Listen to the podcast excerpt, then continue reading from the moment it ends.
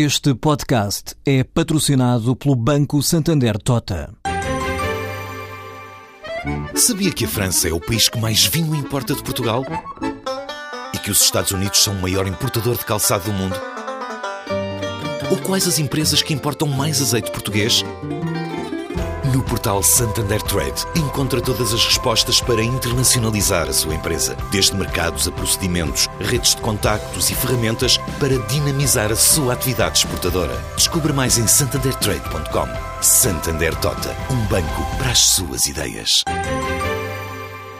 Esta semana tem-se falado muito dos novos investimentos em empresas alemãs, na Auto Europa, em Palmela, na, na Siemens na Leica. São investimentos importantíssimos, não só por empregarem mão de obra portuguesa muito qualificada e, portanto, serem em setores de valor acrescentado eh, muito importante, viradas para os mercados globais, como pela necessidade tremenda que a economia portuguesa tem de relançar o investimento a partir do investimento direto estrangeiro. Porquê?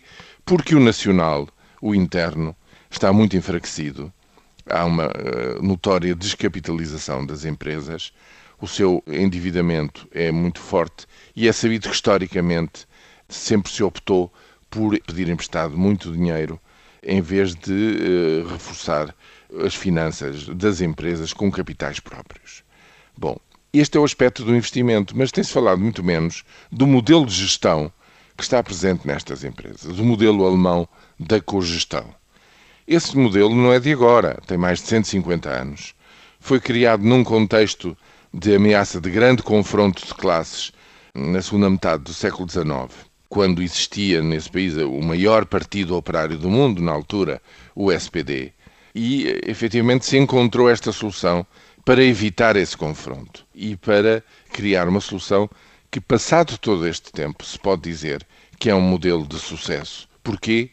Porque inclui representantes do coletivo dos trabalhadores na gestão das empresas, nomeadamente das grandes empresas, e, no fundo, faz ponderar os interesses do fator trabalho em todas as soluções que são encontradas, seja em período negativo, seja em período de expansão dessas mesmas empresas.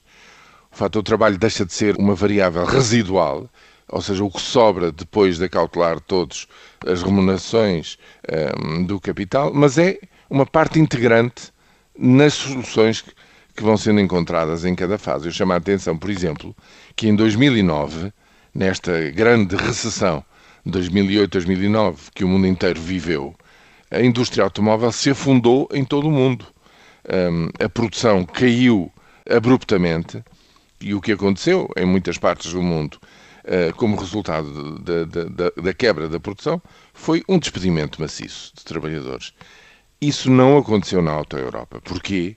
Porque justamente se ponderou a possibilidade de redução de todo o coletivo assumir a redução da atividade dos dias de trabalho por ano, se repartiu esse ajustamento em baixa por todo o coletivo e se evitou assim o despedimento de mais de 300 trabalhadores.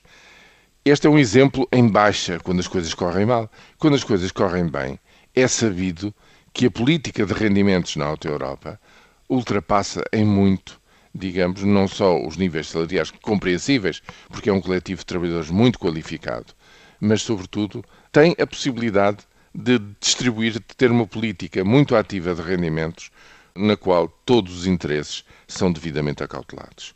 Este modelo está muito pouco espalhado pelo país. E devia estar mais, devia ser mais conhecido e devia ser mais posto em prática, porque há um século e meio de experiência que nos diz que este é um modelo de sucesso.